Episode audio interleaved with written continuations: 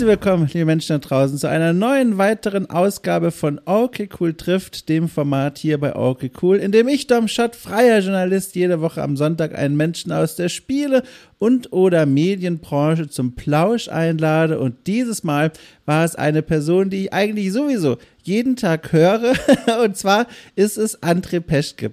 Ich höre ihn deswegen jeden Tag, weil er ist Mitgründer und Podcaster des äh, Gaming-Podcasts The Pod.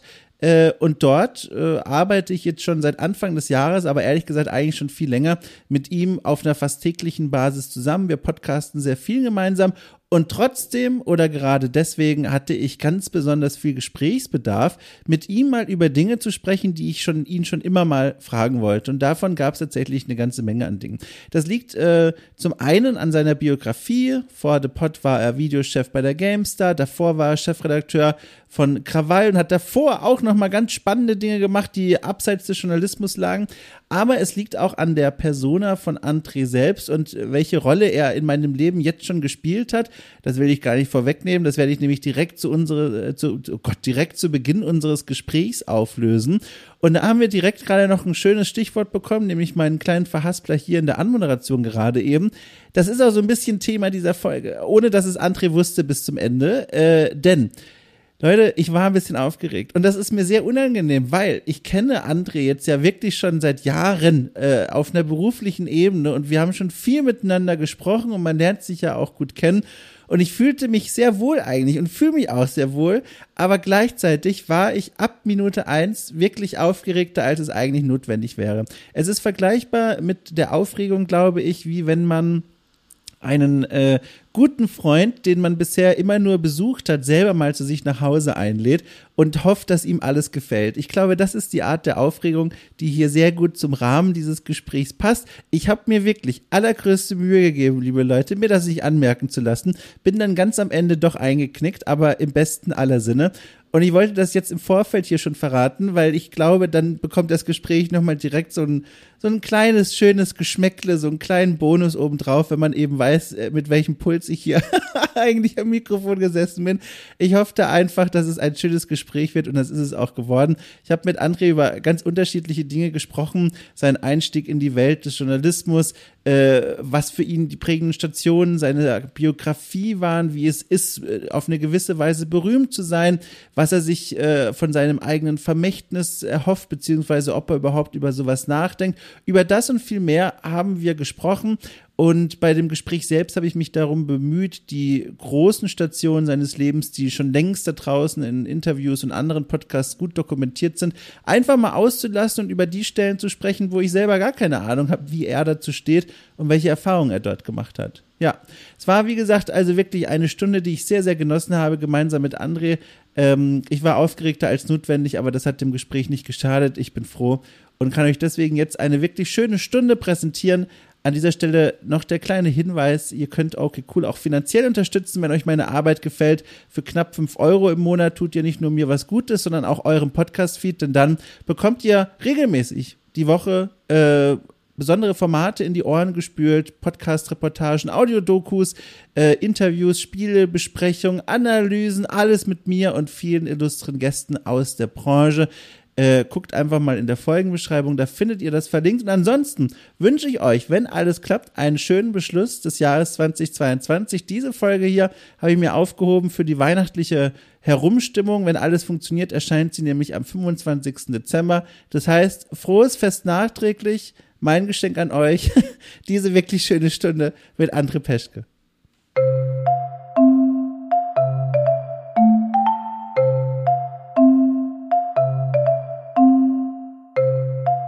Habe hier eine ganze Reihe an Sachen aufgeschrieben, die ich dich schon immer mal fragen wollte und die sich auch noch nie äh, bei den vielen anderen Podcasts, die wir schon aufgenommen haben, ergeben haben. Und deswegen habe ich jetzt hier die Gelegenheit, will ich nutzen, um all das dich mal zu fragen. Aber vorher ähm, möchte ich äh, von ganzem Herzen ein, ein Danke aussprechen. Einmal an euer Team, aber eben auch an dich. Äh, weil ohne euch, ohne Witz, ich glaube, okay, cool, also das, wo wir hier gerade sind, das wird es gar nicht geben.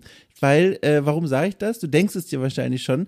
ähm, die, dieses, dieses Verständnis für das Medium und das Selbstvertrauen vor allem, äh, regelmäßig in ein Mikrofon zu sprechen, das wurde bei euch gehegt und gepflegt und großgezogen, wie so ein kleiner so ein kleiner Löwenzahn im Beet, den man vielleicht da gar nicht wollte, aber dann sah er doch so schön aus. und dann habt ihr ihn einfach stehen gelassen und deswegen einfach erstmal ein Dankeschön. So, das möchte ich direkt vorneweg platzieren. Gott, da bin ich ja ganz verlegen. Äh, ja, also das ist sehr nett von dir. Ich weiß nicht, ob es ob es korrekt ist, also ob das nicht auf die eine oder andere Art und Weise dann nicht trotzdem passiert wäre, aber ich freue mich, dass ich da einen Anteil habe. Und äh, man nimmt ja, man nimmt ja, ne, einfach mal das, das Lob nimmt man ja mal so mit.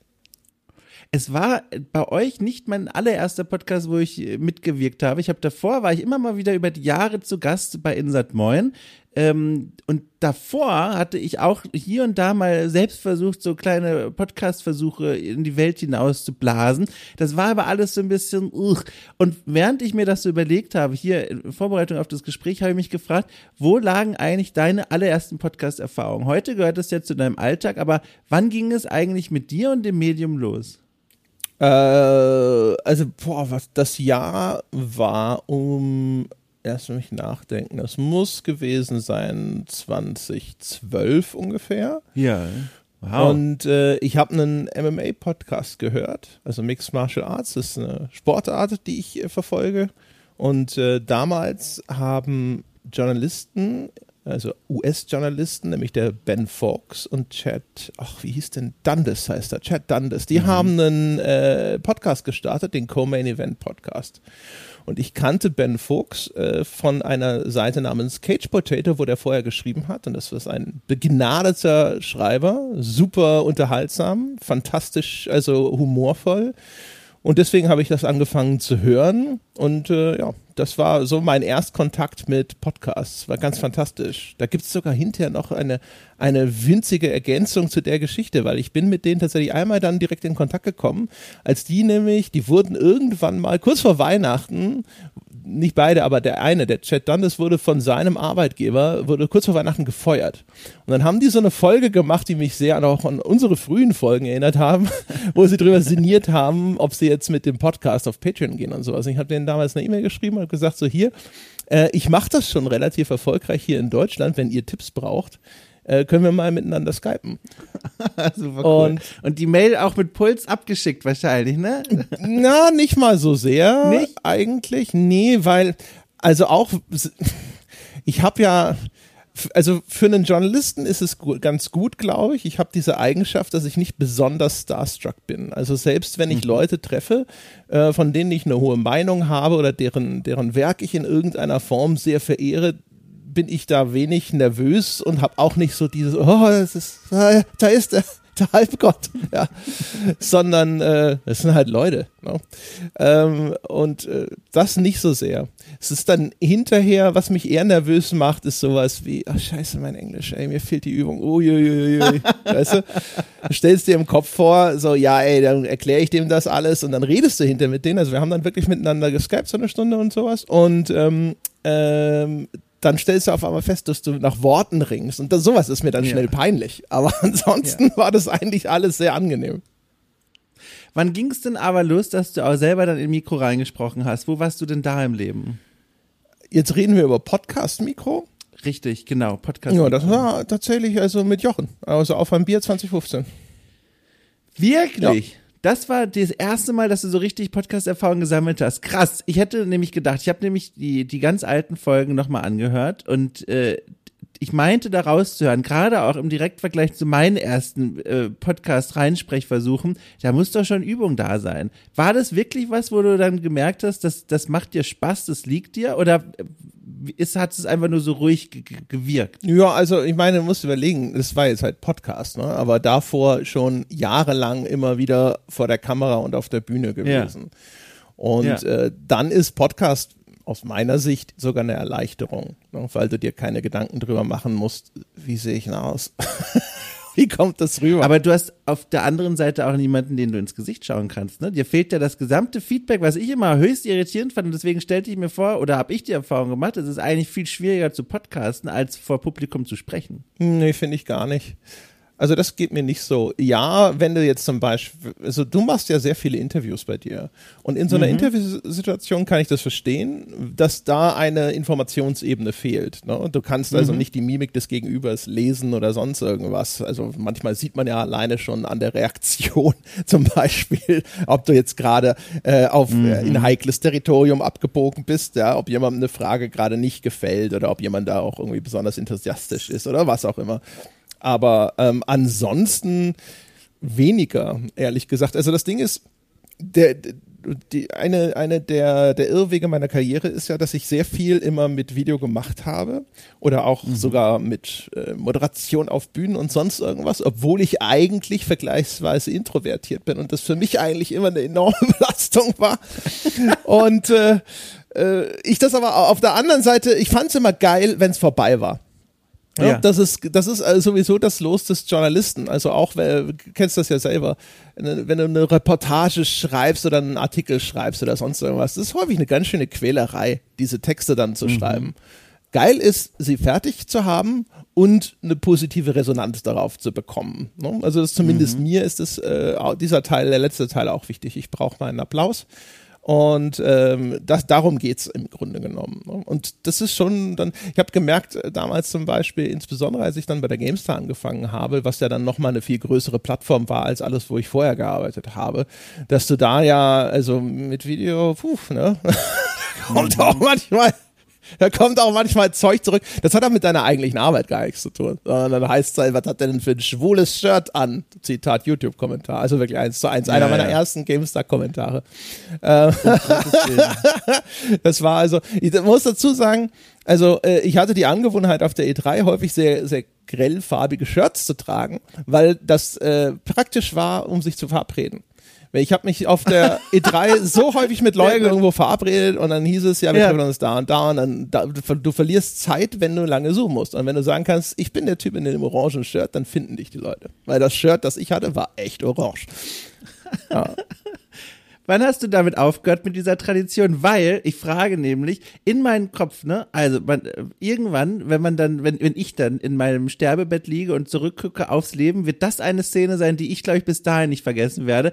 Ich sitze auf irgendeiner Gamescom, ich weiß nicht mehr welche, aber es muss jetzt schon äh, wirklich schon einige Jahre her sein, äh, vor 2018 auf jeden Fall, als wir zusammen äh, an, angefangen haben zu arbeiten, ähm, zusammenzuarbeiten da saß ich irgendwo im Business Area auf diesem Marmorboden in diesem freien Bereich, wo auch dieses teure und eklige Eis verkauft wird und äh, schrieb auf meinem Laptop irgendeinen Artikel für irgendwas und dann liefst du an mir vorbei und du hattest an, ich weiß es noch ganz genau, einen Sakko und darunter glaube ich einen Rollkragen Pullover oder zumindest ein, ein irgendetwas Dunkles. Es sah sehr gesetzt und sehr professionell aus. Und du gucktest mich so ganz kurz an. Es war wirklich nur eine Sekunde. Und dann war, hattest du diesen Blick, so dieses so, warum guckt er mich an? Und dann bist du weitergegangen.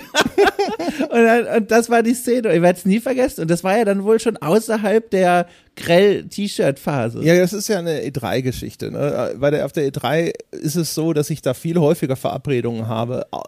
außerhalb von Dings. Da ist auch ganz viel. Wir treffen uns in der Hotellobby so und so. GDC ist das gleiche. Gamescom ja. findet ja ganz viel und zu ganz großen Teilen in dieser Business Area statt. Ja. Und außerdem in Deutschland zu der Zeit kannte mich jede Sau. Also von den Leuten, mit denen ich mich da getroffen habe, zu 90 Prozent. Ja. Also die, die deutschen PR-Manager oder sonst irgendwas. Ich habe zu dem Zeitpunkt irgendwie 15 Jahre oder sowas hatte ich das gemacht, weißt du, und da kannte mich so ziemlich jeder. Das war da kein Problem. Und da konnte ich mich halt dann einfach so anziehen, wie ich wollte. Also wie ich wollte in dem Sinne, also ich habe auch immer, ja, ja. Äh, immer gesagt, so, ey, äh, man ist hier repräsentativ musste ich halt schon anständig anziehen. Also ich wäre nicht, also was ich schon immer gehasst habe, war diese, diese, diese zeitweise gab es mal eine Phase, wo Leute alle in so Shirts rumgelaufen sind, die sie auf irgendeinem ja. anderen Presseevent gekriegt haben. Ja. Und ähm, das äh, fand ich immer peinlich. Wir hatten bei Krawall mal eine Tradition, so als Gegenbewegung, dass wir immer, dass, dass wir das so quasi auch gemacht haben. Wir haben aber immer das, das Shirt von der Konkurrenz angezogen. Also wenn wir zu Sony gegangen sind, hat man das Microsoft-Shirt an und so weiter. Oh ähm, äh, aber das, das hat auch nicht lange gehalten. Irgendwann gehen die, die Shirts aus. Die sind auch grottenhässlich gewesen, ehrlich gesagt, willst du ja nicht tragen. Ist das was, was dir gefällt, wenn du so durch die Gamescom-Gänge läufst und da kommen Leute und sagen, ach, guck mal, und du weißt, musst selber noch kurz nachdenken, wer ist das eigentlich? Du wirst aber schon erkannt. Gibt dir das ein gutes Gefühl oder kickt da das introvertiert sein und denkst dir, ah, okay, auf geht's? Also an, nee, also an sich, ähm, es kommt so, also, ja, nee, also das nicht. Also es ist so eine Mischung, ehrlich gesagt, weil, ähm, ich freue mich, wenn Leute überhaupt das Bedürfnis haben, mich in irgendeiner Form anzusprechen. Das ist ja meistens, mhm. ist es ja getragen von irgendeiner Form von Anerkennung und Begeisterung. Ich bin ehrlich gesagt noch nie in Persona angehalten worden, damit mir jemand gesagt hat, wie scheiße er mich findet. Das ist noch nicht passiert. Ich einmal, das war bei euch bei der Live-Show. aber er hat ja gesagt, inzwischen findet er dich gut, oder? War das nicht die Geschichte? Ja, das stimmt, aber es war eine lange Pause ja, ja, zwischen diesen beiden sind. Aber das war nur ein sehr ungelenkes Kompliment. Das wollen wir nicht vergessen. Und ähm, Nee, also, äh, aber das, mein Problem ist, ich fühle mich immer trotzdem klein, äh, weil, ich, weil ich sehe, wie es ist, wenn du wirklich populär bist. No? Also ich bin mhm. zum Beispiel, ich bin mal mit Michael Obermeier über die Gamescom gelaufen. Und mit Michi bin ich damals vom GameStar Stand in den Business Center gelaufen. Und es war, es war entsetzlich, weil wir haben für die gleiche Strecke ungefähr die dreifache Zeit gebraucht, weil er alle drei Meter angehalten wurde. Also, ah, Foto machen und sonst irgendwas und sowas. Und da merkst du, und Michi ist ja jetzt noch nicht irgendwie YouTube A-List Celebrity, sorry Michi, ja. aber ne, aber halt da auch schon damals locker drei Stufen oder so über mir, weil damals, ne, ja. ne, also ich glaube bis heute eigener YouTube-Kanal mit GameTube und so weiter und so fort. Ne? Und das, das ist, dann merkst du halt so, als normaler Spielejournalisten Hoshi ist es gar nichts, nix ne, im Vergleich zu diesen YouTube-Leuten oder wenn jetzt also so, so ja. Pizmeet und sonst irgendwas, die brauchen ja dann teilweise einen eigenen Hintereingang, damit sie es überhaupt bis zur Bühne schaffen. Ja. Habe ich dir das mal, ich weiß gar nicht, ich glaube, ich habe es hier mal erzählt, aber ich weiß nicht, ob ich es mal in einem Podcast mit dir erzählt habe, meine Erfahrung in dem Zugabteil mit der einen jungen Frau. Ist, kommt dir das bekannt vor? Ist es das, wo du hinterher abgeführt wurdest? das ist eine andere Okay, Geschichte. nee, dann, dann erzähl. Okay, pass auf. Ich mach's auch ganz kurz, aber es passt gerade wunderbar dazu. Ähm, vielleicht muss ich noch vorher eins äh, dazwischenlegen ich habe jetzt bei mir gemerkt, wenn ich öffentliche Veranstaltungen besuche, die irgendwas mit Gaming zu tun haben, was ich sehr, also schmeichelhaft, aber auch höchst irritierend finde, da kommen jetzt manchmal Menschen und sagen dann, die erkennen mich an der Stimme und sagen dann erstens, dachte du wärst viel kleiner und zweitens, äh, Foto und dann machen die ein Foto mit mir und ich bin da immer noch sehr ungelenkt, weil ich mich da wahnsinnig geschmeichelt fühle, aber auch gar nicht realisiere, was eigentlich passiert. Und dann denke ich aber immer, jetzt beginnt ein Gespräch zwischen uns. Und während das Foto gemacht wird, äh, denke ich drüber nach, okay, was, was, worüber könnten wir jetzt reden? Und dann ist das Foto gemacht und ich äh, stelle mich aufrecht hin, äh, spanne die Waden an und fange an zu reden, aber die Person geht dann einfach. die sagt dann, ja, danke, ne, schönen Tag noch. Und dann, ich lerne jetzt gerade, dass manche auch einfach nur das Foto machen wollen und dann wieder gehen und ich stehe dann, es war jetzt schon ein paar Mal, dann stehe ich da so, also, naja, jedenfalls, das ist so da, wo ich gerade bin. Und äh, das äh, ist zum Glück nicht vergleichbar mit einer Erfahrung, die ich im Zug gemacht habe. Und da habe ich nochmal gemerkt, zum einen, was es eigentlich bedeutet, wenn man wirklich berühmt und bekannt ist und zum anderen, dass ich das überhaupt nicht möchte, um Gottes Willen. Da saß ich nämlich im Zug. Da saß ich im Zug, schon vor einigen Monaten war das, und neben mir saß eine junge Dame. Und äh, ich habe mich da hingesetzt, weil da ein Platz frei war und dann ging die Fahrt los, keine Ahnung, wohin es da ging. Und dann war plötzlich so im Gang entwickelte sich so ein Tumult. So äh, Mädchen, also äh, jünger noch als Teenager, glaube ich, die liefen da plötzlich so äh, aufgeregt auf und ab auf dem Gang und, und tuschelten dabei immer und warfen immer so einen Blick in unsere Sitzreihe. Und dann dachte ich mir, die können ja jetzt unmöglich mich meinen. Ich wüsste gar nicht warum. Und dann habe ich gedacht, vielleicht liegt's an der neben mir, aber ich sag jetzt auch nichts. Und die neben mir ignorierte das auch. Und dann lief das so eine ganze Weile, bis ich eines der Mädchen äh, dann zusammenraffte und sagte äh, zu meiner Nebensitzerin, dürfen wir ein Foto mit dir machen? Und dann sagte sie so ganz nett, so ja klar, gerne. Und äh, dann guckten mich alle, die Mädchen und sie, so auffordernd an und der Blick sagte, dafür müsstest du aufstehen. dann bin ich aufgestanden, habe mich dann so ganz komisch in den Gang gestellt und gewartet, bis da die vier Mädchen jeweils ihr Foto mit ihr gemacht haben.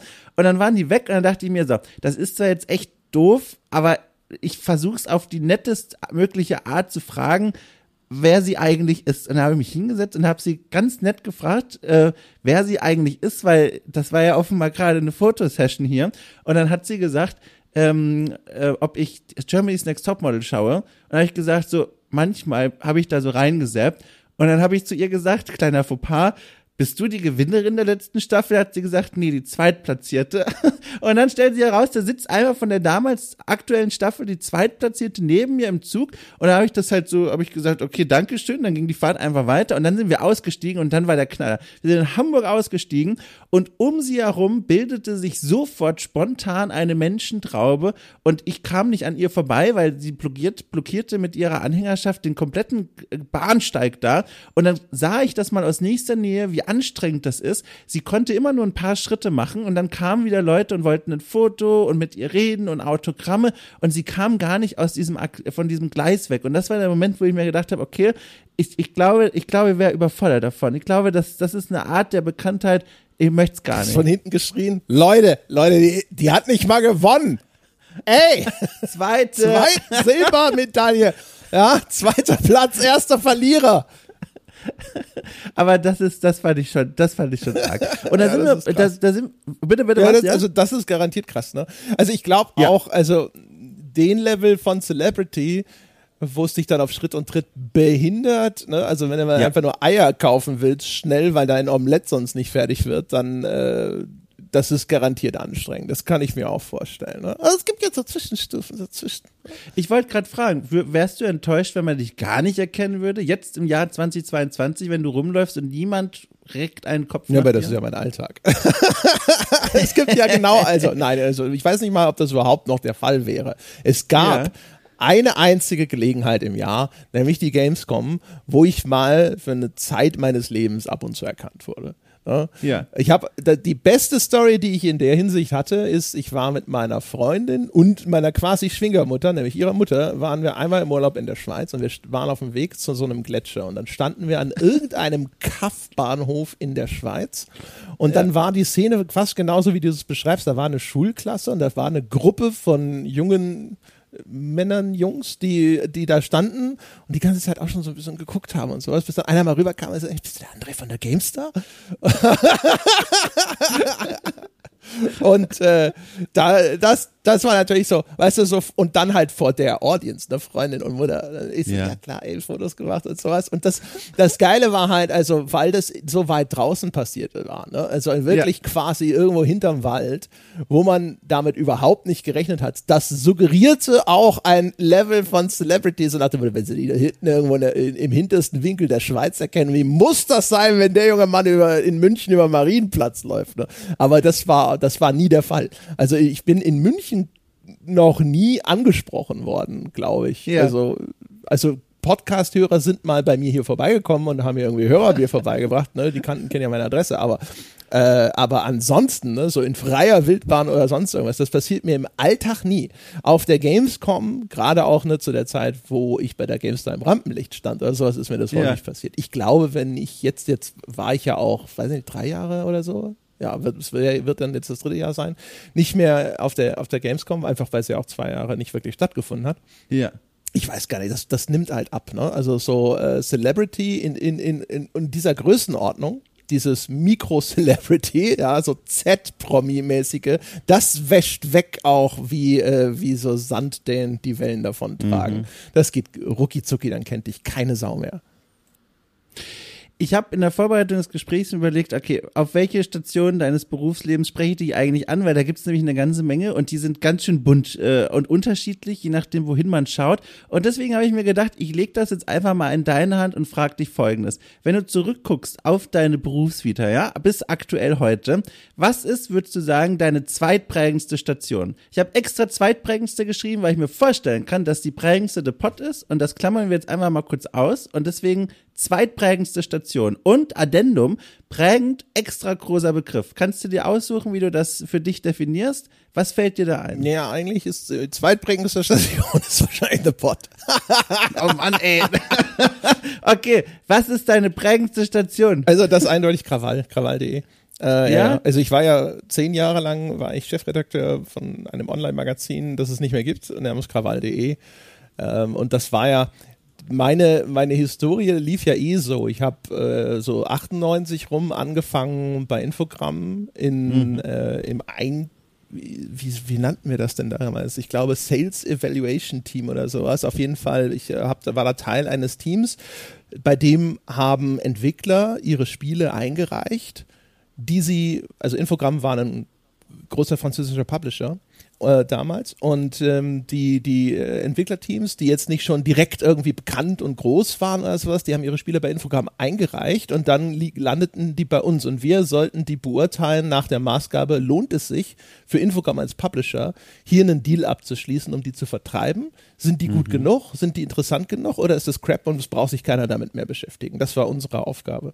Und von da aus bin ich dann bei Games Mania gelandet, einem frühen Online-Magazin in 2000. Dann war ich zwei Jahre lang nominell Entwickler von Handyspielen, von denen aber keins jemals tatsächlich veröffentlicht wurde, bei einer Firma namens Blitzstraight. Und dann direkt auf eine Chefredakteursposition gesprungen, weil ich das Crazy. Glück hatte, dass Krawall.de damals komplett neu aufgestellt wurde. Die, äh, das war mit relativ viel Geld im Hintergrund gestartet als Online-Magazin. Das hatte so seine eigene virtuelle Währung, lalala. Und dann waren sie super unzufrieden, haben die komplette alte Chefredaktion rausgeschmissen und die ganze Redaktion neu aufgebaut. Mich kannten sie schon und dann haben sie mich da eingestellt. Und das das war dann halt Learning on the Job. Ne? Also ich meine, ich war Chefredakteur dem Titel nach, aber der, der Befähigung oder den Kenntnissen nach war es eigentlich der blanke Hohn. Und dann habe ich halt über zehn Jahre lang sozusagen versucht, mich in diese Rolle reinzuarbeiten und der auch tatsächlich gerecht zu werden. Und das ist garantiert die prägendste Station in meiner Karriere. Was schwer äh, fiel dir bei an diesem Skillset, das von dir damals erfordert wurde, am schwersten? Ich glaube, das ist alles. Sehr gut. Einfach weinend schon zur Arbeit gekommen. Mm, nee, gar nicht mal so sehr, weil, also, ich glaube, man muss es einfach mal so sagen, wie es ist. Die Online-Magazinszene der damaligen Zeit war jetzt auch nicht so ehrfurchteinflößend. Ne? Mhm. Da, da war links und rechts haben alle rumdilettiert und da musste ich mich gar nicht so schlecht fühlen, glaube ich. Ne? Ja. Also ähm, wir waren ja auch lange Zeit immer so, so das, das Anhängsel. Ne? Also Printmagazine hatten ihre eigenen Events, wurden früher bemustert, wurden hofiert und online war halt so, konntest froh sein, wenn du irgendwie da auch mal ein Knäckebrot oder so angeboten bekamst. Ähm, und das war alles, ist einfach, glaube ich, ein Faktor dieser Zeit damals. Es war halt alles noch so äh, ranziger, wilder Westen und sonst mhm. irgendwas und ganz viel einfach nur enthusiastische Amateure, die da ihr Zeug zusammengestöpselt haben. Und insofern passte, passte ich da ganz gut rein, wenn man so will um dich auszuprobieren, ne? um die Dinge zu lernen und so weiter. Ja, um Aber, sie zu lernen ja gar nicht mal so sehr. Ich glaube, das ja. Größte, was mir halt immer gefehlt hat, ist tatsächlich, ich hatte halt nie so den richtigen Mentor oder gar eine konkrete mhm. Ausbildung. Sondern ich konnte höchstens mir abschauen von den großen Printmagazinen, die damals erheblich professioneller gearbeitet haben als online äh, und mir da einfach so meine Vorbilder suchen und Sachen, die mir gefielen. Und ansonsten war das halt alles Autodidaktik. Ne? Weiß ich nicht, jeder hat dir immer gesagt, ja, kauf dir hier dieses Wolf Schneider Buch, ne? Deutsch für Profis. ja, ja, genau. Dann hast du da vorgesessen, hast dir gedacht, so, ja, okay, aber das ist so Zeitungsjournalismus. Ich hatte, glaube ich, immer eine ganz gute Intuition dafür, wie das funktioniert. Einfach mhm. auch, weil ich ja selber auch von der Seite kam, dass ich immer Spielemagazine gelesen habe und sonst irgendwas. Also hatte auch früh immer das Verständnis dafür, dass man, dass ich gesagt habe, da war ich bei Krawall auch genau richtig, weil die waren schon immer in dieser Richtung unterwegs zu sagen, was wir hier machen, ist Journalismus insofern, als dass die Fakten stimmen und dass wir mhm. unabhängig berichten und auch das berichten, was die Leute hören sollen. Aber wir machen das in einer Entertainment-Verpackung. Ne? Es ist, muss mhm. unterhalten. Es ist journalistisch im Sinne der Standards und es ist eine Information, die, die Wert hat und die wahr ist, aber es ist Unterhaltung, was hinterher dabei rauskommt. Infotainment, wenn du so möchtest. Mhm. Und ich glaube, dass das für den Bereich bis heute richtig ist, dass die Leute hier nicht einfach nur die ganz nüchterne Information wollen ich habe in den Gesprächen hier, wenn ich Gäste da hatte, die auch diese frühe Zeit mitgemacht haben, in der online noch eine völlig andere Welt war als die Printausgaben, da wurde immer wieder genau so auch berichtet, wie du es auch gerade getan hast, nämlich, dass man sich gefühlt hat, wie, wie so das, das, das zweite Kind, auf das keiner mehr so richtig achtet und, und ungeliebt und amateurhaft und teilweise rebellisch und irgendwie war alles so ein bisschen Kraut und Rühm. Wie hast denn du auf dieses Verhältnis geschaut? Also hast du dann rübergeschaut in die, in die Printräume und dir gedacht so, boah, ich möchte auch mal diesen Grad an Professionalität, der auch nach außen gekehrt wird, erreichen? Oder hast du dich wohlgefühlt in dieser Rolle dieses, äh, weiß ich nicht, Underdogs, Online-Redakteurs? Wie, wie hast du das wahrgenommen? Also also mit erstens glaube ich mit einer, einem gerüttelten Maß jugendlicher Arroganz zu glauben, äh, ich kann das besser. Wie alt warst du da, als du das, diese Funktion ausgefüllt hast zuerst? So, also äh, 23 sowas. Ja, wow, mein Gott. Und ähm, dann äh, also später zum Beispiel muss ich dann sagen, also später, als ich dann gewechselt bin, auch zur GameStar oder als ich dann, ich habe ja auch schon vorher dann einfach viel mehr Leute zum Beispiel kennengelernt, ne? die, die, mhm, die mhm. großen Kollegen aus den, aus den großen Redaktionen. Man stellt dann schon relativ schnell fest, die kochen auch nur mit Wasser. Ne? Mhm. Also jetzt nicht im Vergleich zu den absoluten Anfängen meiner Karriere, ne? wo, wo ich dann auf dem Level eines talentierten Praktikanten war mit aber einem ganz anderen Titel dahinter. Ähm, aber, aber du merkst dann schon so, die, die, das sind jetzt auch nicht irgendwie hier die Leute, die mhm. irgendwie von der Elite-Spielejournalismus-Uni runtergegangen sind oder sonst irgendwas. Ne? Mhm. Ähm, insofern, das, das hat sich da auch so ein bisschen, sag ich mal, glatt gestrichen. Und ansonsten war ich aber umgekehrt sehr zufrieden natürlich, ne? weil in, in dem Teich, in dem ich gelandet war, war ich dann eben nicht der hässlichste, kleinste Fisch, sondern mhm. da ging es dann relativ zügig so, dass man auch, so, sagen mal, sagen konnte, so, also in dem Umfeld meiner Peers unter den Online-Magazinen haben wir das schon sehr, sehr, sehr gut gemacht. Ne? Also da mussten wir uns mhm. jetzt nicht verstecken. Während, wenn ich jetzt da jetzt gleich natürlich irgendwo in der damals oberen Liga angefangen hätte, das wäre natürlich was anderes gewesen. Mhm. Was ich beim Zuhören immer so merke, das ist so ein Thema, finde ich, das ganz viele Geschichten von dir immer verbindet aus deiner Biografie, vor allem aus deinem, deinem Berufsweg, dass du so ein ganz starkes Bild davon hast, was Journalismus ist und auch eine, also dich immer darum bemühst, eine größtmögliche Integrität an den Tag zu legen und auch so journalistische Grundprinzipien zu wahren. Und da habe ich mich gefragt, wann, also war das von Anfang an so? Bist du in dieses Berufsbild reingekommen und hast das in dich aufgenommen und gesagt, so, dafür stehe ich jetzt ein? Oder war das so eine Knetmasse, die sich so langsam in den Anfangsjahren irgendwie geformt hat? Und vor allem, warum Warum ist das wirklich so ein, ein, ein Fels in deiner Überzeugungsbrandung, dass du sagst, so, das ist ein Selbstbild, mit dem identifiz identifiziere ich mich, das ist, sind Werte, für die ich einstehen will und da wackele ich auch nicht. Das waren jetzt sehr viele Fragen, ich bin gespannt, wo du anfängst. Also, das, als ich angefangen habe, also erstens, das war mein Bild, ich dachte, der Journalist ist so. Ich ja. habe eher hinterher dazulernen müssen, dass das auch natürlich eine, ein Geschäft ist, Journalismus, mhm. mit bestimmten Notwendigkeiten, wie die zum Geldverdienen nun mal dazugehören, mhm. die dann äh, auf einmal Einflüsse äh, äh, darstellen, die dann, die sich darauf auswirken und die so gegenläufige Strömungen bilden können, wo der Journalismus immer ein bisschen dagegen ankämpfen muss. Ne? Also der Journalist muss eigentlich immer so ein bisschen kämpfen gegen klassischerweise seinen Verlag, der am Geldverdienen interessiert ist. Ne? Mhm. Und der Journalist muss immer da sitzen und sagen, ja, pass mal auf, aber das und das und das, das geht nicht, weil wir haben bestimmt einen, einen ethischen Rahmen, den wir nicht verlassen. Und ähm, ich, meine Vorstellung war einfach, das ist so. Ne? Ich habe, weiß ich gar nicht mehr genau, aber ich schätze mal, ich hatte halt hier so, hier, wie heißen sie, Bernstein und der, die Watergate-Journalisten im Kopf. Ja, ja. Und ähm, äh, wo ich ich dachte halt so, das ist, das ist eigentlich der Kern. Ich wusste ja von Journalismus eigentlich nichts. Ich hatte ja keine Ahnung von gar nichts. Ich habe ja keine Ausbildung ja. in dem Bereich. Das heißt, also, was ich mitgebracht habe, war einfach meine Überzeugung, dass es darum geht, integer und wahrhaftig zu sein. No, mhm. Das ist so, das ist das, was ich mitgebracht hatte. Und ähm, ich glaube, das andere war auch natürlich, ähm, ähm, wie, wie ziehe ich das am besten auf, damit es jetzt nicht eine Endlosgeschichte wird, aber also meine Eltern hatten eigentlich ganz andere Pläne für mich. Meine Eltern haben mhm. gedacht, äh, meine Schwester hatte Medizin studiert äh, und jetzt hatten meine Eltern sich gedacht, es wäre cool, wenn jetzt der, nee, der, Sohn Anwalt werden würde. Und äh, mhm. dann habe ich auch angefangen, Jura zu studieren und sonst irgendwas. Dann hat das nicht so richtig geklappt, es hat nicht so richtig gefunkt zwischen mir und Jura habe mich okay geschlagen, aber war da wirklich nicht wirklich glücklich mit.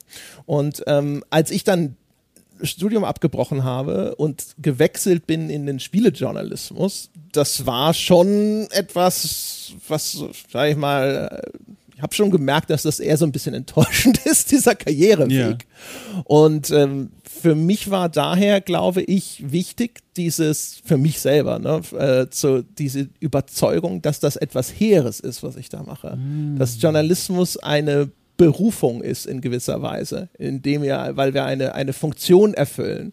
Auch im Spielejournalismus, ja, auch wenn das jetzt nicht die weltbewegendsten Themen sind, die sich tiefgreifend auf das Leben des Einzelnen in dieser Welt auswirken oder sowas, ne? aber dass wir Menschen sind oder dass das eine Berufsgruppe ist, die einen, einen Wert zur Gesellschaft beiträgt, indem sie eben möglichst ehrlich berichtet. Ja? Und ich glaube schon, mhm. dass das, ich habe da, oder wahrscheinlich ist es auch heute noch so, dass ich daraus ähm, einen Wert schöpfe für mich selber, dass ich das Gefühl habe, was ich tue, ist wertvoll und es ist etwas, das auch einen Beitrag leistet. Mhm. Wann haben sich denn deine Eltern mit deinem Berufsweg dann versöhnt? Oder ist das passiert?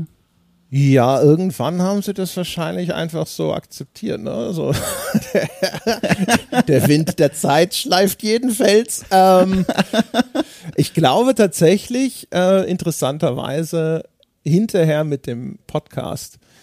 Ähm, mhm. Ich glaube, das also vielleicht auch schon vorher, ne, also als ich dann in der, in der GameStar in sehr kurzer Zeit in die Chefredaktion wechseln konnte, dann haben sie schon auch verstanden, dass das nicht selbstverständlich ist und dass das eine Leistung ist, innerhalb dieses mhm. Feldes dann tatsächlich beim Marktführer innerhalb von so kurzer Zeit nach der Schließung von Krawall hat es, glaube ich, ein Jahr gedauert und dann war ich äh, in der Chefredaktion. Das war schon ein sensationeller Aufstieg sozusagen. Mhm. Ähm, aber das, ich glaube tatsächlich mit der Podcast, weil als ich damals dann gesagt habe, so ja, ich höre da auf, ich äh, gründe eine kleine Firma mit einem ehemaligen Kollegen von mir und sowas, ich glaube, die haben gesagt, ach du Scheiße, bald zieht er wieder zu Hause ein, fuck, fuck, fuck, fuck, fuck. Räum, räum schon mal die Couch frei. und ähm, und ähm, als das dann tatsächlich äh, erfolgreich wurde oder sowas, ich glaube, das war tatsächlich mhm. schon beeindruckend äh, für mhm. meine Eltern. Also da haben sie nicht mit gerechnet. War das denn dann die ganzen Jahre, so stelle ich es mir zumindest vor, immer sowas im Hinterkopf, dieses Wissen, okay, also so ein bisschen gehe ich jetzt auch diese Karriere entlang und hoffe dann irgendwann, dass die Eltern verstehen, das ist schon was ordentliches oder hast du dich davon befreien können während deines Berufsweges? Also der Blick auf den, auf den Beruf, den sie hatten, war mir immer egal. Was ich immer wollte, ja. war natürlich, also insbesondere meinen Vater wollte ich schon immer mal beeindrucken. Genau. Mhm. Also diese Anerkennung, die hätte ich, die, also das war schon immer etwas, da habe ich schon nachgesucht. Und ich glaube schon, also dass äh, dieses Gefühl zu merken, so, da ist er jetzt beeindruckt von, dass das ge tatsächlich geklappt hat, mit dieser Unternehmung eigener Podcast aufzumachen. Also das, mhm. das war schon ein großes Ding für mich. Ne? Ähm, ja, doch. Also, aber nicht eben in dieser Hinsicht so, ah, äh, man hört ja so häufig so, dass die, der Spielejournalist wird nicht ernst genommen. Jemand fragt dich, was machst du denn beruflich? Und dann sagst du, ja, ich bin, ich, ich teste, ich mache Spiele-Reviews oder sonst irgendwas. Ja, dann, ja, ja, aber jetzt mal wirklich, was machst du denn beruflich? Also was machst du zum Geld verdienen? Das gibt's ja diese Stories. Das war mir immer scheißegal. Äh, das war mir wirklich immer völlig, völlig egal. Ähm, auch, dass meine Eltern natürlich nicht genau verstanden haben, was ich da überhaupt tue ne, oder sonst irgendwas. Das war mir auch wurscht. Aber irgendwo war das schon immer so halt einfach, einfach dieser, dieser Wunsch nach Anerkennung, weil ja, meine ältere Schwester war halt so widerlich erfolgreich. Ne? Die, äh, die war eine super Schülerin, die ja. hat angefangen, Medizin zu studieren, die hat ein hervorragendes Medizinstudium abgeliefert und so weiter und so fort. Also das war eher so immer das Ding, wo du das, das Gefühl hattest, so, ah, shit, ey, in den in diesen klassischen gesellschaftlichen ja, ja, Leistungskategorien, die deine Eltern eher verstehen, ja, äh, da hast du nichts erreicht. Äh, was verdienst du? Scheißendreck. was ist das für ein Job? Keiner kennt ihn. Ja, und so weiter und so fort. Ich will noch mal ganz kurz zurück zu etwas, was du vorhin so, äh, so im halben Nebensatz gesagt hast und was ich sehr spannend finde, weil sich das auch in meiner Biografie widerspiegelt. Und zwar der Moment oder die mehreren Momente, die dann irgendwann zusammenkamen, in denen man merkt oder in denen du auch gemerkt hast, oh, zum einen trifft hier gerade das Selbstbild oder das Bild des Journalisten als, als Berufsbild auf die Realität, äh, die tatsächlich viel mehr noch mit Geschäft, mit Business, mit Verflechtung äh, auf die andere Seite der Branche zu tun hat. Wie bist du mit diesen Erkenntnissen umgegangen? War das was Frustrierendes für dich oder hast du dir gedacht, so Leute, ich räume jetzt hier erstmal auf. Ich gehe jetzt hier erstmal rein mit einem großen, weiß ich nicht, Ethos-Besen und sage so, wir machen das jetzt mal richtig.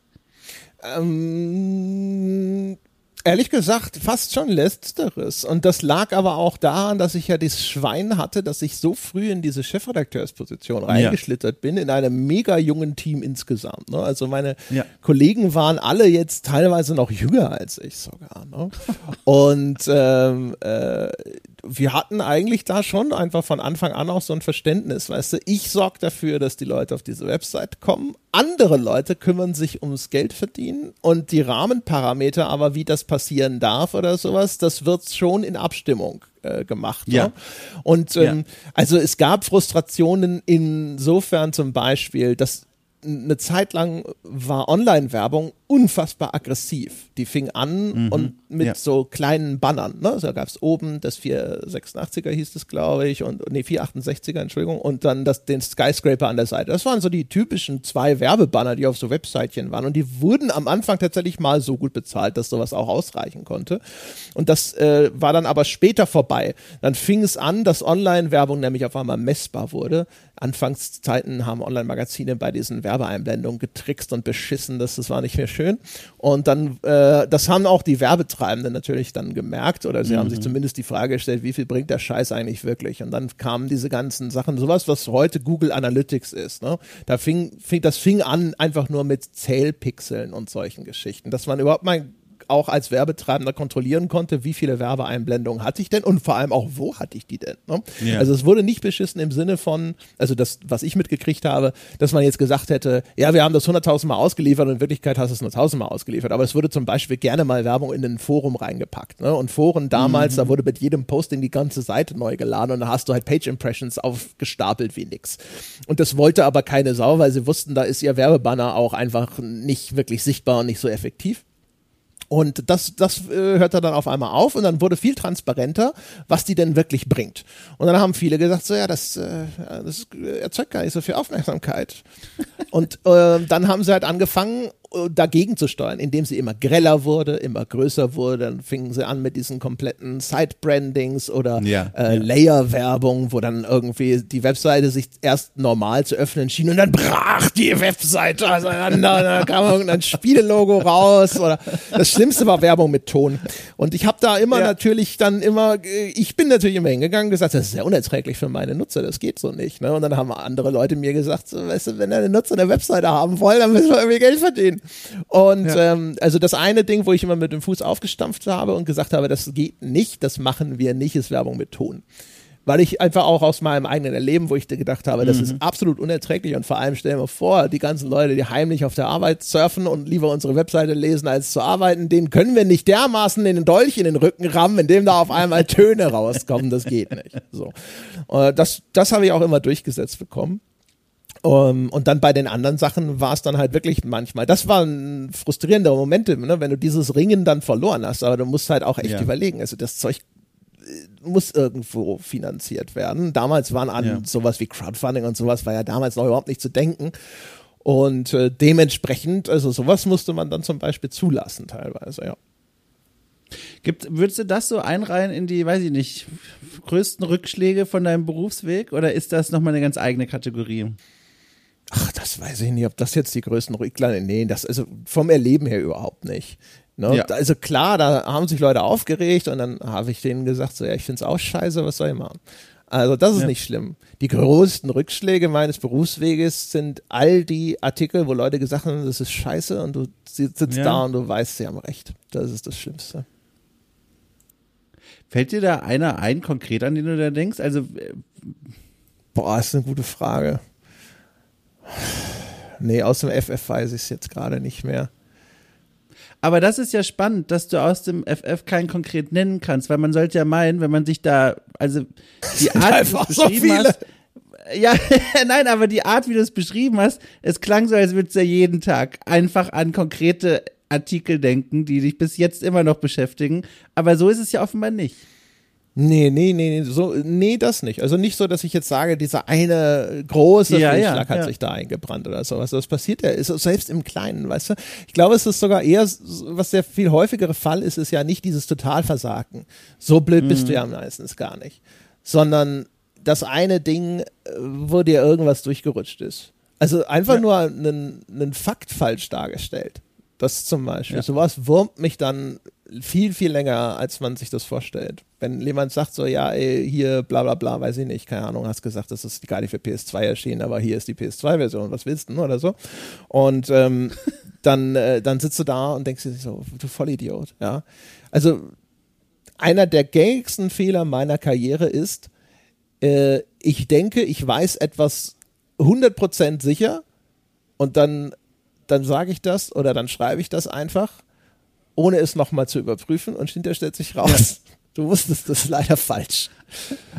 Und das ärgert mich dann immer maßlos, weil ich mir denke, so, ja, genau. Deswegen solltest du es halt immer nochmal nachprüfen. Und das weißt du ja auch. Und du warst in diesem Moment dir zwar 100% sicher und du, also, weißt du, Ja. du ver vergisst Ja. dann auch die 99 anderen Fälle, wo das genauso gelaufen ist und du hattest recht. Du, du warst dir sicher und das stimmte auch. Ne? Aber in, dann dieses Ding ist, ist das Ding, wo du weißt, du hast eigentlich jetzt einen Standard verletzt. Ne? Und deswegen ist dir dieser Fehler unterlaufen. Äh, und du dummes, faules Schwein.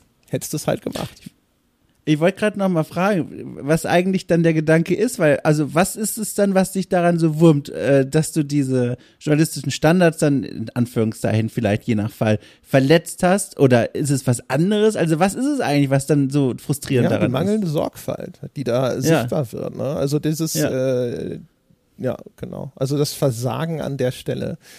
Und das ist halt, also bei, Texten ist es noch schlimmer, finde ich. In einem Podcast ärgert es mich auch. Aber wenn du halt, keine Ahnung, 50 Stunden Podcast im Monat oder so Ja. produzierst und dann zwischendrin sagst du mal irgendwas Doofes oder was Falsches oder sowas, äh, das ist schon ein bisschen verzeihlicher, insbesondere weil bei den Podcasts ja immer wieder Schwenks passieren, wo Ja. auf Themen angesprochen wird, das wusstest du gar nicht, dass das vorkommt. Und wenn du dann Ja. dort einen Fehler machst oder sowas, dann kann ich rational mir mehr sagen, ja, okay, aber darauf warst du jetzt nicht vorbereitet. Ja, du hättest vielleicht besser einschränken sollen, vielleicht hättest du auch einfach die Schnauze halten sollen, ne? aber so.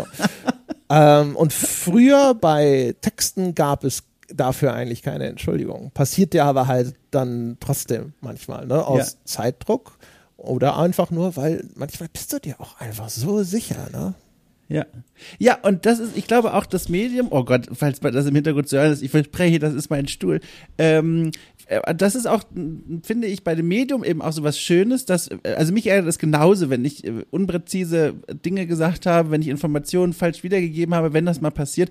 Aber beim Podcast denke ich mir, okay, hier ist allen bewusst, es ist ein Gesprächsmedium auch und äh, häufig passiert das ja auch im Gespräch mit anderen und man weiß ja, wie es ist. Es ist kein Referat, sondern ein Gespräch und manchmal, wie du es auch beschrieben hast, werden thematische Schwenker gesetzt und plötzlich geht das Gespräch in eine andere Richtung und dann wird man zu einem Wissen herausgefordert, das man so vielleicht gar nicht vorbereitet hat. Und deswegen bin ich auch immer großer Freund davon, äh, Podcasts wie diese hier zum Beispiel äh, in dieser Form unbearbeitet zu lassen, in dem Sinne, dass ich zum Beispiel Ass und Denkpausen nie, nie, nie rausschneide, weil das sind immer so die Marker, die nochmal die Leute daran erinnern, das ist jetzt hier kein Vortrag, der aufgezeichnet wird, sondern das ist ein Gespräch. Und zu einem Gespräch gehören ja auch Denkpausen, Ams, sprachliche Ungereimtheiten. Und ich verstehe diesen ästhetischen Anspruch von einigen Kolleginnen und Kollegen, die sagen, so, ich schneide meinen Podcast so, dass der am Ende also wirklich aussieht wie aus der Wurst gepellt, einfach perfektes Produkt, aber ich finde, das läuft so ein bisschen dem Medium zuwider und das ist meine persönliche, mein persönlicher Blick darauf. Das ist ja gerade der Vorteil gegenüber den Texten. So, also wenn ich einen Text schreibe und den veröffentliche, dann ist der so monumental auf meinem Breitbildmonitor, so ein bisschen wie die zehn Gebote, die vom Berg runtergetragen werden. Die, die sollen ja auch fehlerfrei sein. Und jetzt, wenn da ein Schreibfehler drauf ist, dann wiegt das viel mehr, als wenn Gott einfach direkt zu den Leuten gesprochen hätte und sich verhaspelt hätte. Das hätte ja niemand doof gefunden. Aber wenn Gott sich verschreibt auf seinen zehn Geburtstafeln da, äh, zwei Geburtstafeln, aber seinen zehn Geboten, das wiegt komplett anders. So. Ja, wir sind wie diese Kirchenmaler, die absichtlich Fehler eingebaut haben, weil nur Gott ist perfekt. Ja, ganz genau. Ähm, ich versuche gerade von hier aus eine Brücke zu bauen. Ich schaff's nicht. Deswegen, ich muss es einfach so machen. Ich habe nämlich noch was, was ich auch unbedingt mal gerne fragen wollte, und zwar folgendes. Von der Vergangenheit quasi jetzt mal in die Gegenwart zu deiner Arbeit mit The Pot und all dem, was ihr da aufgebaut habt. Wahnsinnig, äh, äh, also beeindruckend einfach, wie dieses Projekt äh, sich entwickelt hat und wie erfolgreich das ist und wie gut das funktioniert. Und die Frage ist trotzdem eine, die ich mir jetzt schon ständig immer wieder stelle was, was ist eigentlich das Vermächtnis, was du anstrebst? Soll irgendwann mal The Pot quasi, weiß ich nicht, äh, das Vermächtnis ausmachen, beerbt werden von anderen Menschen, wenn du sagst, so, die Rente ist da, tschüss? Oder machst du dir darüber überhaupt schon Gedanken, was eigentlich als Vermächtnis zurückbleiben soll? Ist das ein Thema, was dich beschäftigt? Nee, soweit denke ich gar nicht. Soweit traue ich mich auch gar nicht zu denken. Ich habe ja. gar nicht das Zutrauen, dass es lange genug noch gut geht. als dass ich mir über sowas Gedanken machen würde. Ja, also ich meine, das ist ja sowieso ne, so, so, eine, das ist jetzt keine nichts, was mich um den Schlaf bringt, ne, aber so die leise Angst im Hintergrund ist ja immer so, was, wenn das Ding irgendwie jetzt, weiß ich noch, in, in fünf Jahren oder sowas interessiert es auf einmal keinen mehr. Manchmal ja. ist es ja so. Ne? Also alle ehemals die, die, großen Printmagazine oder so sind nur noch ein Schatten ihrer selbst. So, was ist, was, was, wenn das auch mal mit dem Podcast passiert und dann bist du irgendwie 50 oder was auch immer. Was machst du denn dann, wenn der Podcast auf einmal hinterher, ne? Was, wenn der dich nicht jetzt bis zur Rente trägt? Das ist schon sowas, wo ich mir immer denke, so, gulp, äh, das wird schon ja? gut gehen, André. Und jetzt denk dir mal was Hübsches aus, damit die Leute es weiter cool finden. Ich hätte nicht gedacht, dass das so, dass du da so zweifelnd drauf schaust. Doch schon, natürlich. Also ich, wie, also ich, oh Gott, also ich bin ja, bin ja, ich, ich arbeite seit äh, über 20 Jahren daran, nicht weniger von Selbstzweifeln zerfressen zu sein, aber das ist ein Work in Progress. Es gibt ja. niemanden, der das, was ich tue, kritischer sieht und mehr daran zweifelt als ich selbst ich kann es vielleicht auch mal positiv umformulieren. Gibt es denn was, wenn du so in die Zukunft schaust, wo du sagst, boah, das ist aber auch eine Straße, die du gerne mal beruflich langgehen wollen würdest? Etwas ganz anderes, was vielleicht auch gar keinen Raum mehr für diesen Podcast lassen würde? Gibt es da was, was dich reizt? Wahrscheinlich gäbe es zig Sachen, aber wie ja? viele davon sind realistisch, ist vielleicht eher die andere Frage. Ne? Ich habe ursprünglich mal ähm, deswegen habe ich auch, obwohl mir das immer relativ viel abverlangt hat, habe ich immer die, die Bühne gesucht und Video gemacht, weil ich eigentlich auch mal überlegt hatte, in den Filmbereich zu gehen. Wenn man so mhm. möchte, das erste, was ich gemacht habe, was grob mit dieser ganzen Karriere zu tun gehabt hat, war, dass ich eine winzige kleine, also jetzt kommen die Airquotes, Firma hatte, die Lehrfilme produziert hat für Firmen. Uh. Das ist so Vitamin B-Zeug. Ich habe damit nämlich angefangen, weil die Firma meines Vaters, großer Chemiekonzern, damals, die mussten ein Video produzieren, das Lastwagenfahrer in die Sicherheitsvorschriften auf dem Werksgelände unterweist. Und mein Vater Ach, wusste, was. dass ich so ein, so ein Videofimmel hatte. Er musste ja die, die ganze, er musste mir so eine Videoschnittkarte damals schenken und Zeug. ja, also ich gedacht so, naja, gut, mal gucken. Vielleicht kann ich ja das Balk dafür einsetzen, sozusagen. Und weil die brauchten jemand, der quasi ihre, ihre, ihr Sicherheitshandbuch in einer Art Drehbuch übersetzt. Und das habe ich dann gemacht und damit waren sie dann ganz zufrieden. Und dann habe ich im nächsten Schritt durfte ich auch das Filmteam, die hatten so ein italienisches Filmteam, das das dann umgesetzt hat, das durfte ich dann betreuen und so weiter. Und nachdem das relativ gut funktioniert hat oder sowas, habe ich dann halt zwei, drei so andere Sachen noch gemacht auf Basis dieser äh, dieser Referenz, die ich da erarbeitet hatte. Das Problem ist nur gewesen, damals ist äh, der, der Fortschritt an äh, Videotechnik und ähnlichem, der war so dermaßen rasant, als ich damit mhm. angefangen habe, war es schon spektakulär dass ich überhaupt in der Lage war, Videomaterial von damals noch Magnetkassetten zu digitalisieren und sonst was. Das war ein Jahr später, war der ganze Shit dann wieder veraltet und das konntest du keinem mehr mhm. zumuten.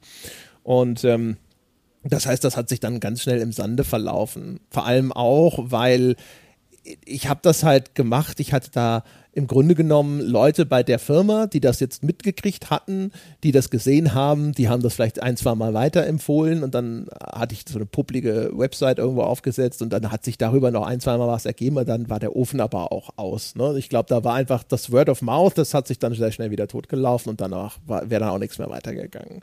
Aber das war eigentlich, das waren so Sachen, wo ich damals gedacht habe, dass ich vielleicht in diese Richtung gehen wollen würde. Nur weiß ich nicht, ich weiß nicht, wie es heute ist, aber damals, ich saß da und dachte so, was machst du denn? Also wenn du jetzt sowas wie Drehbuchschreiber oder Regisseur werden willst, wie willst du das denn anstellen? Wo gehst du denn da hin und sonst irgendwas? Alles, was damals, was mir untergekommen war, das waren irgendwelche so Privathochschulen-Zeug und meine Eltern haben halt damals schon gesagt, so, ne, das bezahlen wir nicht. Das musst du dann halt selber sehen, dass du die Kohle dir irgendwie verdienst. Und äh, mhm. ja, das, ist dann einfach deswegen irgendwie quasi wieder im Sande verlaufen. Und sowas, theoretisch, ne, wäre das immer noch irgendwas, was ich cool finden würde? Ja, schon. Aber ich meine, der Zug ist so ziemlich abgefahren. Ne? Jetzt da nochmal irgendwie komplett umzusatteln äh, in meinem Alter, wenn ich, wenn ich jetzt irgendwie schon genug Geld auf der hohen Kante hätte, weißt du, wenn ich jetzt irgendwie 20, 20 ja. Millionen im Lotto gewinne und mir denke, alles klar, du musst dir ums Geld verdienen keine Sorgen mehr machen, dann würde ich vielleicht sowas machen. Aber sonst eher nicht. Ich erinnere mich ganz zu Beginn in, von diesem Projekt von The Pod, äh, da hattet ihr mal davon gesprochen, auch anbieten zu wollen, ein Unboxing-Videoformat. Äh, weißt du das Gab's noch? sogar ein paar so ein, ein, das, genau, es gab sogar Folgen, aber heute mittlerweile ja nicht mehr. Ist das nicht, ist das nicht wunderlich vor dem Hintergrund, was du gerade beschrieben hast, dass es dann, wenn du diese, diese Lust und ja auch die Erfahrung auch sowieso hast in diesem Videobereich, dass es kein Videoformat aktuell auf The Pod gibt? Ist da, eine Schuld darin äh, zu finden, dass es auch einfach eine größere Produktionszeit erfordert, so ein Video ordentlich zu machen und zu produzieren? Oder gibt es da noch andere Gründe für? Eigentlich der Hauptgrund war, dass ich gesagt habe, wir müssen schauen, dass wir uns wirklich fokussieren. Verstehe. Eine Haupterfahrung von Krawall war, wir haben zu sehr versucht, alles zu sein anstatt uns zu fokussieren. Und deswegen war eigentlich also ein Mantra von mir, also nicht von, ne, es hat ja Jochen auch mhm. alles immer quasi mitbestimmt und mitgetragen, aber eine tiefe Überzeugung von mir war immer zu sagen, wir müssen uns fokussieren, wir dürfen jetzt nicht anfangen zu sagen, wir müssen, wir machen jetzt noch Text, wir machen jetzt noch Video, wir machen jetzt noch Newsletter, wir machen jetzt noch Hür, wir machen Hot, sondern wir machen Podcast. Punkt. Ja, wir mhm. sind das mhm. Spielemagazin zum Hören. Wir machen eine maximale Bandbreite an Podcasts. Wir, das ist auch für uns ein neues Medium. Wir müssen schauen, dass wir darin auch jetzt besser werden und sowas. Und das ist unser Fokus. Nur das. Damit das auch, das ist, also ich finde, es ist auch viel klarer als eine Ansprache an die Menschen da draußen. Wofür willst du denn Geld haben von denen? Ne? Mhm, mh. Du kriegst dafür die bestmöglichen Games-Podcasts das, das ist sozusagen eine, eine, relativ klare Ansage und nicht so, ja, wir haben jetzt, ah, hast du ein bisschen da und, und du könntest aber auch noch und so, weißt du, so ein Tante-Emma-Laden. Ja. Du kannst Schrauben kaufen bei mir, aber Haribo habe ich auch. Ich, ich, ich höre dazu und, und verstehe zum einen, was du meinst und, und was die Absicht dahinter ist, aber zum anderen denke ich mir, es ist auch so, so eine, in meiner Welt zumindest, eine schöne Vorstellung, irgendwie so einen, so ein buntes Regal anzubieten, also so einen Kosmos aufzubauen, der so verschiedene Dinge anbietet, die sich alle um dieses Thema Spielekultur und benachbarte Themen dreht. Ich, ich, das ist auch keine Frage. Ich denke einfach nur laut nach, weil ich, ich höre das und es ergibt aus so einer, aus so einer strategischen Sicht ja total Sinn, eben dieses Produkt zu fokussieren, aber irgendwie, weiß ich nicht, ich mag diese Vorstellung, ganz vieles zu haben und alles aber unter dieser einen großen Marke. Aber ja, wie gesagt, das ist keine Frage. Ich denke einfach nur in deine Richtung. Mm, ja, also, naja, weiß ich nicht. Also, für wen ist es cool? Ist es, wenn du jetzt da sitzt und sagst so, ja, heute will ich Video machen, morgen will ich einen Text schreiben, übermorgen will ich podcasten oder sowas, dann ja. kann das natürlich für dich kann das super cool sein und sagen, ja, genau. So, so ist mein, mein Leben ideal. Meine Überlegung ist ja erstmal auch vor allem gewesen, also man muss ja auch mal überlegen. Also ich hatte bei der GameStar damals gekündigt und habe gesagt, jetzt mache ich diesen Podcast. Und das war jetzt existenziell wichtig. das funktioniert. So. Ne? Also das ist, äh, das, den Hintergrund darf man ja dabei nicht vergessen. Und wie maximiere ich die Chancen, dass das funktioniert? Und da ja. unter dieser Maßgabe halte ich es für wichtig oder hielt ich es für wichtig ja. und halte ich es nach wie vor für richtig zu sagen, ich konzentriere mich auf dieses eine Ding, weil das dann auch in, bei diesem einen Ding die maximale Qualität produziert. Ähm, ja. Umgekehrt, aber wenn du kannst ja auch denken, eben, was ist denn jetzt für mich jetzt als Schöpfer, als Kreativer oder sowas besonders erfüllend? Und das ist dann von Mensch zu Mensch verschieden, ne? Dass du da sitzt und sagst, ich kann das nicht, ich kann mich nicht festlegen auf jetzt ein Medium des Ausdrucks oder sonst irgendwas. Ich brauche diese Vielfalt. Das ist garantiert auch legitim. Mir geht es da nicht so sehr so, dass ich das Gefühl habe, so, oh, ich brauche jetzt ganz viele verschiedene Outlets in dieser Richtung, sondern äh, ich kann eigentlich mein ein mein, also mein Empfinden. Ne? Also das ist jetzt keine Aussage, ich kann alles. Ne? Der andere, der kann ja. rechts wie links, der macht den Ball immer rein, sondern einfach nur von meinem Empfinden, ich bin mit allem immer glücklich. Ich kann auch, ich habe ja jahrelang nur Text gemacht und war damit glücklich. Ich habe dann sehr lange Zeit nur Video gemacht und war damit sehr glücklich. Jetzt mache ich schon eine ganze Weile nur Podcast und bin damit auch sehr glücklich, was nicht heißt, dass auch wenn wir mal zwischendrin einen Twitch-Stream machen oder sonst irgendwas, hm. finde ich das auch cool. Aber das, das ist, es, es gibt nicht dieses inhärente Bedürfnis, das mich jetzt irgendwie in diese oder jene Richtung treibt. Ich habe das Gefühl, man kann überall glücklich sein, solange man die Freiheit hat, dann den Ausdruck in dem Medium zu schaffen, auf den du gerade Bock hast. Das ist, glaube ich, viel mhm. wichtiger. Weißt du, wenn ich jetzt Bock habe, einen, einen, Podcast zu machen, so wie wir es ja auch machen, weißt du, wenn ich Bock habe, eine Quizshow mhm. zu inszenieren, kann ich eine Quizshow inszenieren. Ne? Und das ist das, was, was für mich wichtig ist, dass ich sagen kann, es gibt keinen super eng gefassten Rahmen, äh, aus dem ich nicht ausbrechen darf, der mir dann auch sagt, so ja, eine Spielebesprechung sollte, äh, fängt an mit einer Einleitung die, über die Story und dann kommt die Grafik und dann kommt der Sound und dann kommt der Umfang und dann kommt der Multiplayer-Modus und am Schluss kommt ein Fazit und hier sind 15 Punkte und das sind bitte nicht 14, aber auch nicht 16 Punkte. Das ist äh, etwas, was ich viel eher als beengend empfinde. Ich glaube, ich möchte meine letzte Frage stellen. Äh, auch in Hinblick auf die Zeit, aber auch in Hinblick auf das Gespräch, was sich sehr rund anfühlt. Aber eine Frage habe ich noch, das könnte jetzt wieder alles ausbeulen, aber ist mir egal, und zwar folgendes. Was ist es, was du frühst im Kopf hast, wenn du dich an den Schreibtisch setzt und hier Skype öffnest und mit der Arbeit beginnst? Gibt's da irgendwas, was so in deinem Kopf herumschwebt? So ein, man könnte es Mantra nennen, ein Mission Statement, ein Ziel, ein, ein, irgendein visualisiertes, oh Gott, ein visualisiertes Ziel für die Zukunft. Gibt es da irgendwas, irgendwo da hinten im Hinterkopf jetzt über existenzielle Dinge wie, ich muss meine Miete ja auch irgendwie zahlen oder sowas hinweg, äh, was dich dann antreibt, jeden Tag dann dieses Skype-Ding aufzumachen und zu sagen, so, neuer Arbeitstag, los geht's. Was ist es? Nichts Ausformuliertes. Also ja? nichts, wo ich jetzt irgendwie, ich habe jetzt nicht irgendwie so eine Art Selbstmotivationstool oder sowas, dass ich mich ja. morgens hinsetze, weiß ich nicht, stehe nicht morgens vorm Spiegel und schreie, du bist der Beste! Nein, aber auch vielleicht so ein, weißt du, ein Ziel, ein Wunsch, der dich am Bauchnabel zu diesem Schreibtisch führt, wo du sagst, so, dafür mache ich das Ganze. Also was, Feedback, also User-Feedback. Ja? ja? Die Reaktion der Menschen auf das, was ich mache, ist eindeutig die Triebfeder. Ich will, dass, dass das eine Resonanz erzeugt. Ja. ja. Genau, das ist, das ist wirklich das Ding immer. Also, äh, weil, warum sonst? Ne? Also, mache ich das auch in gewisser Weise für mich, weil es erfüllend ist, was zu bauen und dann so dazustehen und zu denken, so ja, das hast du hübsch gemacht, der Tisch ist ordentlich geworden, äh, schön geschliffen, glatt poliert, lalala und so weiter. Ja, aber äh, das Entscheidende ist, dass hinterher Leute äh, an dem Tisch essen und der nicht wackelt und die den cool finden. Denkst du, du wärst noch glücklich mit deiner Arbeit, wenn man alle Kommentarbereiche ausschalten würde, wenn es keinen Feedback-Kanal zurück in deine Richtung gäbe? Ich vermute nein. Ja. Also ich, ich glaube nein. Nee. Also ich, also selbst E-Mail oder sonst irgendwas, nö. Ich will, ich will ja hören. Ich will schon hören von den Leuten, was sie dazu sagen haben oder auch wenn sie daran anknüpfen. Ne? Also ich will nicht, es geht gar nicht mal nur darum, auch, aber nicht nur darum, dass die Leute sagen, das war cool, sondern auch, ähm, wenn Leute den, den Faden aufnehmen, den du selber irgendwie ausgerollt hast und dann daran mhm, anknüpfen mhm. und darüber weiter diskutieren und ihre eigenen Gedanken beisteuern und sowas, weißt du, also wenn du, wenn du siehst auf einmal, dass dann das Ganze ist wie, ähm, äh, wie diese, diese Kristallbäume aus Yps früher. weißt du?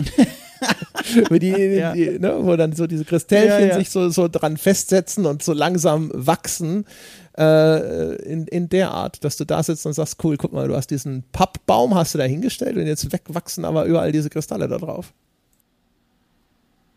Ich finde, das ist ein sehr schönes Bild mit dem Baum aus dem Yps-Heftchen, mit dem wir hier enden können. Ich finde, das ist so ein, ist ein treffender Abschluss für das Gespräch. Gibt es eigentlich das Yps-Heft noch? Ist das schon wieder so, ein, so eine Old Man-Story? Ich, ich kenne es noch, aber ich habe mehr Mickey Mouse gelesen. Yps war wirklich, da, da, das war nicht mehr präsent in meiner Yps Kindheit. war äh, damals ein so absurdes Phänomen, wenn du da aus heutiger Sicht so drauf schaust und dir denkst so, ja, die haben doch eigentlich immer die gleichen 15 Crap-Items auf ihrem Cover äh, rotiert. Also wer es nicht mehr kennt, Yps war so ein Comic-Heft, aber das hat der, das, der, das, der Gag an Yps war, es hatte einen Gimmick. Sie ist auch Yps mit Gimmick.